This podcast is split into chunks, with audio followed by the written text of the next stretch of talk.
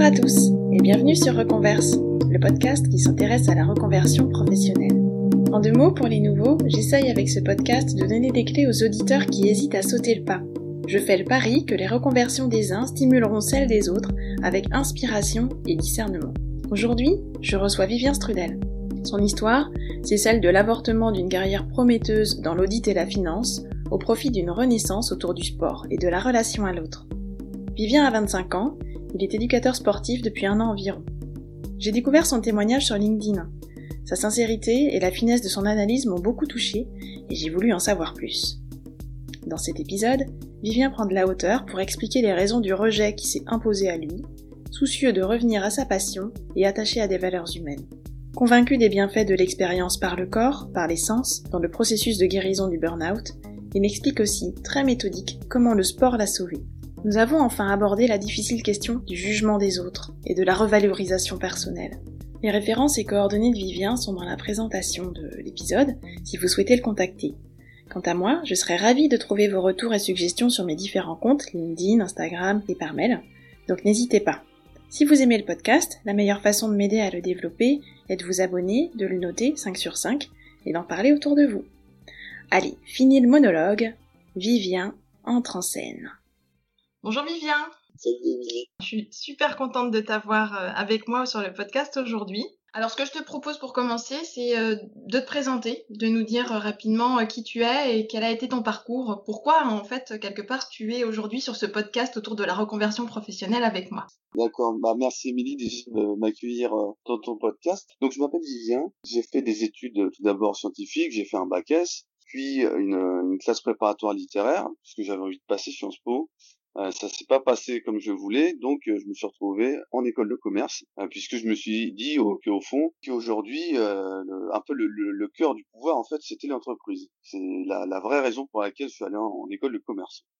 Donc je suis arrivé en école de commerce et je me suis dit quel poste stratégique, quel poste vraiment important où je vais pouvoir avoir voilà un vrai impact dans mon travail j'ai vu que la finance, ça permettait de faire plein de choses. Et je me suis dirigé vers un cabinet d'audit simplement pour me dire, je vais être dans un milieu où j'ai vraiment euh, avoir des connaissances sur les entreprises qui font changer le monde.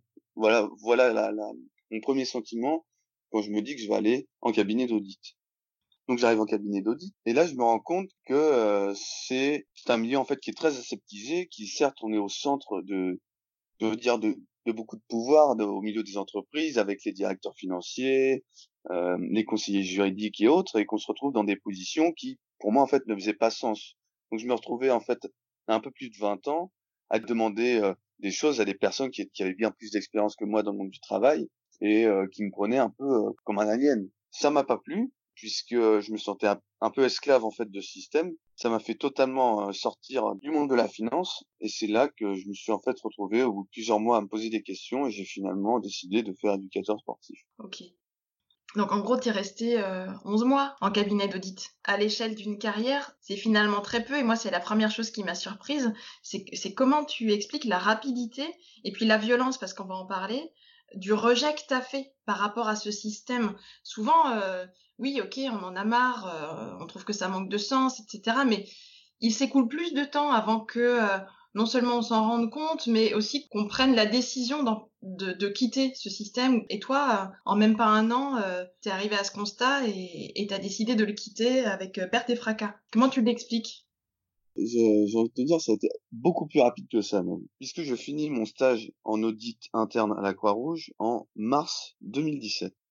En septembre 2017, je rentre pour ma dernière année scolaire à Rennes School of Business et j'intègre le cabinet d'audit en octobre 2017. Je fais mon burn-out trois mois plus tard. Ah oui. Alors pourquoi ça allait aussi rapidement? Quand je fais quelque chose, j'ai tendance à me projeter énormément et à me dire voilà ce qui va se passer. Si je reste dans ce milieu-là, quel est l'impact que l'environnement va avoir sur moi sur le long terme?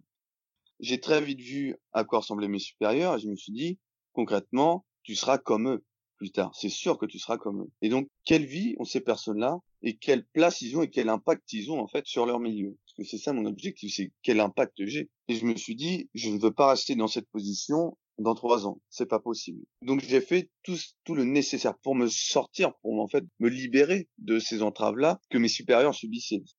Alors après, il faudrait rentrer dans le monde de l'audit et comprendre ce que c'est. Mais j'avais vraiment l'impression que ces entreprises, enfin, leur mission, c'était totalement futile. Mmh. C'est ça le, mon plus gros souci, c'était la, la, finalité en fait. Pour rester sur, sur la question euh, pourquoi c'est arrivé si vite, c'est parce que on est conditionné depuis euh, l'école. En fait, à se dire, il faut être le meilleur et en fait à, à mettre en avant les meilleurs. Et donc moi, j'ai vu que j'ai l'ambition, j'ai qu'une envie, c'est d'être le meilleur. Mais en fait, on t'explique pas pourquoi il faut l'être. C'est-à-dire quel rôle il va avoir dans la société les meilleurs. À mon avis, il y a un ensemble de personnes qui ont un pouvoir phénoménal sur la société. Et le job des meilleurs, c'est de le garder ce pouvoir.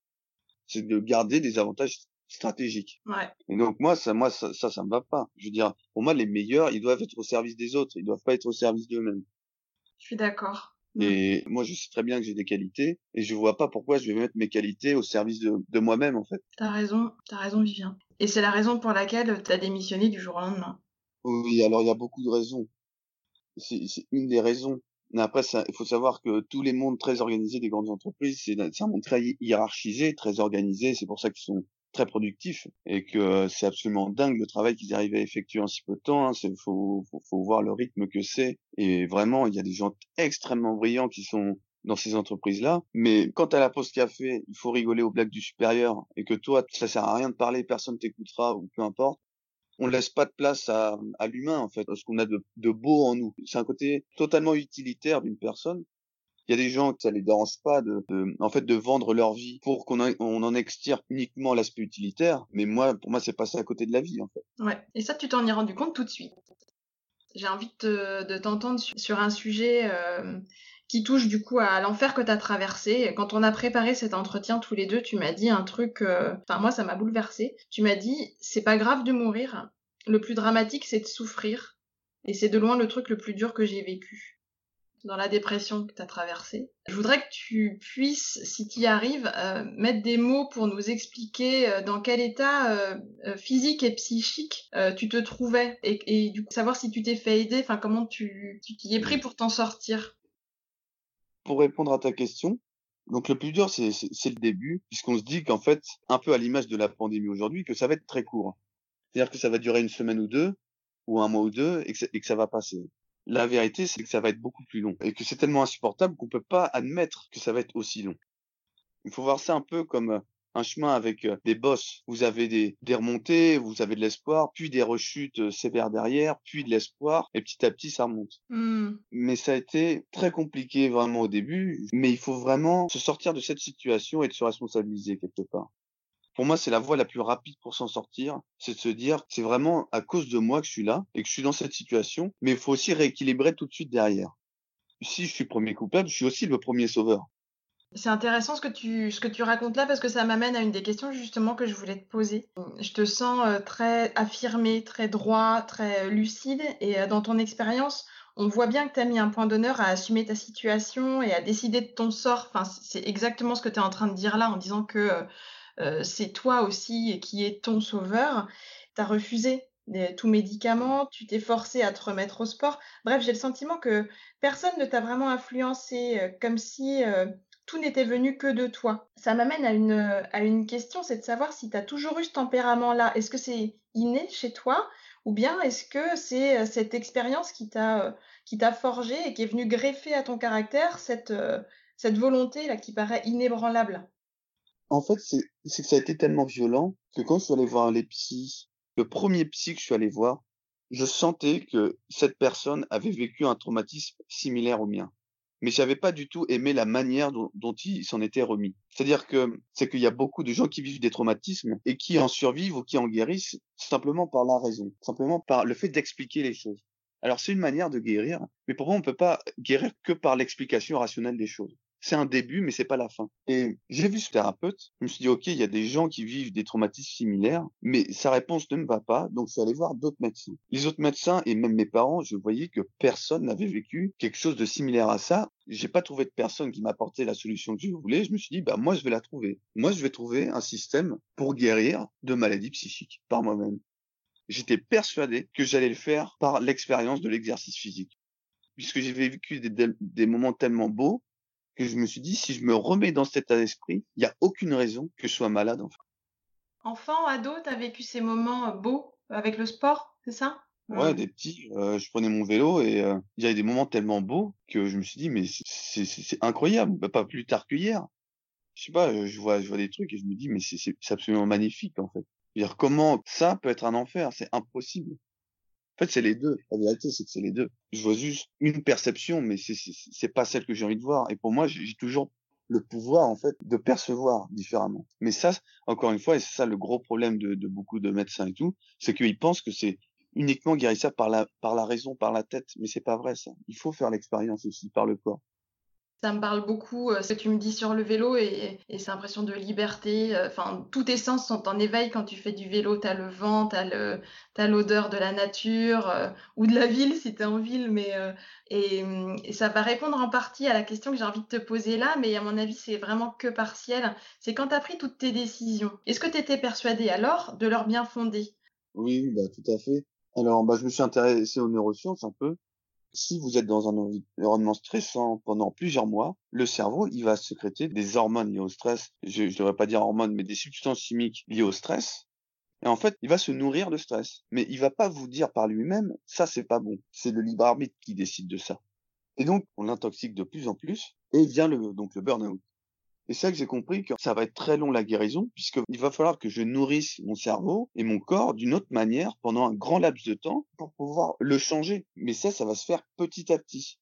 Et tous les jours, euh, je vais m'éviter toute source de stress. Donc pour éviter des sources de stress, on ne va pas dans l'inconnu, on reste dans le confort, on va dans ce qui est familier. Et petit à petit, en faisant des choses familières, de plus en plus, on va se refamiliariser avec de plus en plus de choses et à terme, on va guérir. Et ça, je le savais en fait parce que je me suis intéressé à ça.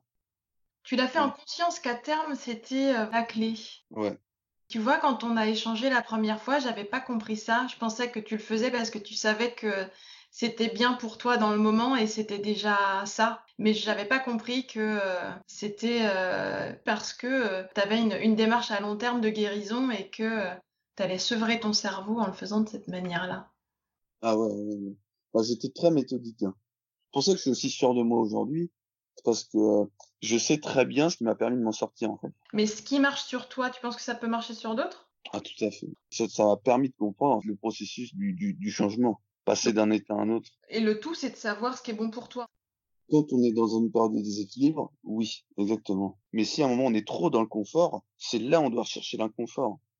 C'est comme ça qu'on avance le mieux. C'est toujours dans cette balance-là, en fait. Mmh. Donc toujours dans cette balance-là, tu as avancé, tu es devenu euh, conseiller, accompagnateur, on va dire, de personnes euh, qui font du running et euh, tu as commencé comme ça à, à gagner des petits sous, mais au moins à avoir de la valeur et à te mmh sentir aussi utile tout en faisant ce que tu aimais. Et petit à petit, après, tu es devenu entraîneur dans un club et tout ça, tu l'as décidé. Enfin, tu, tu es allé au devant, en fait, de ces, de ces réussites. Et tu fais ta formation enfin, pour obtenir ton diplôme et régulariser ta situation, quoi. Exactement. C'est exactement ça. Donc, tu es passé de cas dans un grand cabinet d'audit à euh, éducateur euh, sportif. La question qui me vient, c'est euh, comment tu vis le regard des autres, notamment ta famille, tes amis ou les anciens de ta promo qui continuent, eux, à évoluer en entreprise? J'imagine que tout le monde n'a pas dû comprendre ta décision. Il y en a peut-être qui estiment même que c'est du gâchis, non? Un mec intelligent comme toi qui serait juste éducateur sportif. Je grossis le trait, hein, volontairement, mais je pense que la pression sociale est bien là et j'aimerais savoir comment tu la gères. Alors, avant de parler des autres, du regard des autres, c'est déjà la revalorisation personnelle. C'est de se dire déjà, moi, je passe de ça à ça. Ça, c'est extrêmement dur. C'est le pire d'ailleurs. Dans mon fonctionnement, mais comme aussi beaucoup de gens vivent, ils se projettent, passent leur temps à essayer de réaliser leurs rêves. Peut-être c'est le rêve de leurs parents, c'est le rêve de personne d'autre, peu importe, mais c'est leur rêve qui se sont appropriés. Et changer de rêve, c'est ça le plus grand drame et c'est ça la plus grande souffrance. C'est de se dire, je vais voir demain autrement. Je ne peux plus voir demain comme j'ai vu demain hier. Je sais pas ce que je veux dire. Complètement. Puisque je ne peux plus construire le monde que je veux comme hier. Je dois reconstruire, reconceptualiser le monde que je veux, le monde dans lequel je veux vivre. Et le monde dans lequel je serai valorisé. Alors ça, rien que pour soi, ça met des mois, des mois entiers. Et c'est le plus dur à faire, puisque forcément, on anticipe aussi le fait que si je me reconstruis tel monde, comment je vais être perçu par les autres dans ce monde-là? Donc la démarche personnelle, elle est immense. C'est un travail énorme. Parce que c'est ça, c'est cette fondation-là qui va permettre de dépasser, de franchir euh, le cap ou du regard des autres. Alors, je me suis dit que je n'aurais pas du tout la même place, évidemment, mais que j'aurais beaucoup plus de force et d'impact. Elle sera mineure comparée à la dernière, c'est-à-dire que j'aurai moins d'impact sur des entreprises et donc des centaines de personnes. Donc je touche beaucoup moins de personnes, mais par contre la force et le message passé est infiniment plus puissant. Mais infiniment. Dans le, travail d'éducateur ou d'entraîneur ou de coach, on touche à des cordes bien plus profondes. On touche au rêve, on touche à la, à la transformation de soi. Bah, c'est autre chose que la survie en fait. Et ça, euh, c'était une manière de me dire bah oui, je vais faire éducateur, puisque ce que je vais transmettre, certes, ça va être beaucoup plus trivial, terre à terre. Je vais pas euh, parler d'analyse financière ou autre. Je vais, je vais aller dans quelque chose de beaucoup plus simple, beaucoup plus accessible pour tout le monde.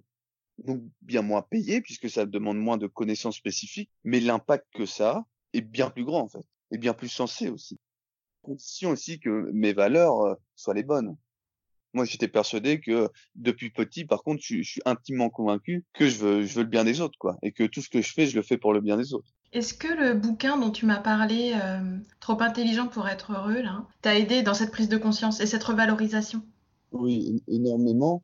Énormément, en fait, je me suis rendu compte que j'avais un, un, certain type de profil. D'autres personnes sont, sont dans ce cas-là, donc ça, ça aide beaucoup. Je me suis dit, ah bah, en fait, euh, je vais pouvoir détecter. Moi, je vois un peu ça comme des X-Men. C'est-à-dire, euh, t'en as quelques-uns dans la société et tu tombes dessus et tu dis putain mais toi toi t'es pas pareil. C'est sûr que c'est sûr que tu fonctionnes différemment. C'est sûr que t'es branché différemment en fait. Et ça m'a permis de les reconnaître. Ouais. Ça c'est la première partie de réponse. Donc c'est le travail à faire c'est la revalorisation personnelle. Comment je vais m'estimer dans cette nouvelle vie et les autres vont m'estimer aussi dans cette nouvelle vie. Et la deuxième donc c'est la réalité c'est la confrontation. Mais là je suis en plein dans la deuxième étape. J'ai pas toutes les étapes du process mais c'est pas grave, justement, tu peux juste me dire ça. Que tu Ouais. es en plein dans la deuxième étape et que t'as pas encore toutes les clés, mais que de toute façon, le- ce qui est fondamental pour toi, c'est d'avoir réussi la première, puisque c'est d'être droit et de savoir que ce que tu fais est juste. Voilà, c'est ça. Et Je sais ce que je fais maintenant est juste, et après, comment je vais l'amener aux autres, et bah, là, je suis en plein dedans. Mm. Mais là, je passe énormément de temps à des trucs qui n'ont aujourd'hui pas de valeur, euh, ou pas, pas d'impact direct, mais je sais que c'est ça qui va porter ses fruits. Donc là, fais le travail de l'ombre, en fait. Et tu veux que je te dise, je pense que nombreux sont ceux qui reviennent à des métiers de la relation à autrui avec un impact euh, beaucoup plus direct. Et je pense que des gens comme toi et comme ceux qui ont fait ce chemin vont devenir des modèles. Et c'est pour ça, moi, que je fais ce podcast d'ailleurs. Et de voir que euh, des personnes euh, qui avaient les capacités de faire des métiers jugés brillants, euh, qui font le choix en leur âme et conscience, et parce que ça leur correspond, de faire euh, ce que tu fais toi aujourd'hui, à savoir euh, le bien d'autrui par le biais du sport, bah, ça peut servir d'exemple. Ma dernière question, elle est tournée vers demain et après-demain. C'est comment tu vois ton avenir, Vivien? Professionnel, mais même plus largement, quoi. En fait, c'est de faire le maximum pour, pour continuer d'être au service des autres, en fait, tout simplement. C'est, je vois mon avenir dans, dans les autres. Mm. C'est-à-dire que ma, ma, la condition de ma réussite est telle que euh, ce que je fais permet aux autres d'être ou de faire l'expérience de choses super, en fait. De faire la meilleure expérience possible de la vie. Voilà. Moi, quand je fais du sport, l'idée, c'est que ce soit à terme une expérience, en fait. Et J'ai presque envie de dire une expérience spirituelle, puisque pour moi, c'en est littéralement une. Mais il y a plein de moyens de se trouver. Il y en a qui font des expériences spirituelles par le dessin, ou par les maths, ou par euh, la musique. Ben moi, je pense que ma mission, c'est de faire vivre des expériences euh, de dingue pour juste apprécier la vie par le biais du corps, en fait. Par le biais de l'exercice physique. Mm. Merci. On sent que tu y as beaucoup, beaucoup réfléchi et, et ce sera du temps de gagner pour ceux qui pourraient se re- retrouver dans la même situation que toi et, et puis aussi se dire que bah, ils sont pas seuls à vivre ce qu'ils vivent en ce moment, que toi t'es passé par là et, et que tu t'en es sorti haut la main avec des vrais choix que tu as fait sur euh, ce que tu as envie d'être dans ce monde et pour ce monde aussi. Mm. Parce que c'est ça qui nous anime au fond. Je l'espère. Tu me donnes l'impression d'être euh, Néo euh, dans la matrice, tu sais, t'as, t'as décidé d'en sortir et euh, tu as choisi de vivre euh, la vie réelle et Ouais, ouais. Ce qui, est ouf, c'est que bah y en a qui se lancent pas quoi. Et moi, c'est ça qui me brise, tu vois, quand, j'ai lu le livre et j'ai compris qu'une partie de la population était comme ça.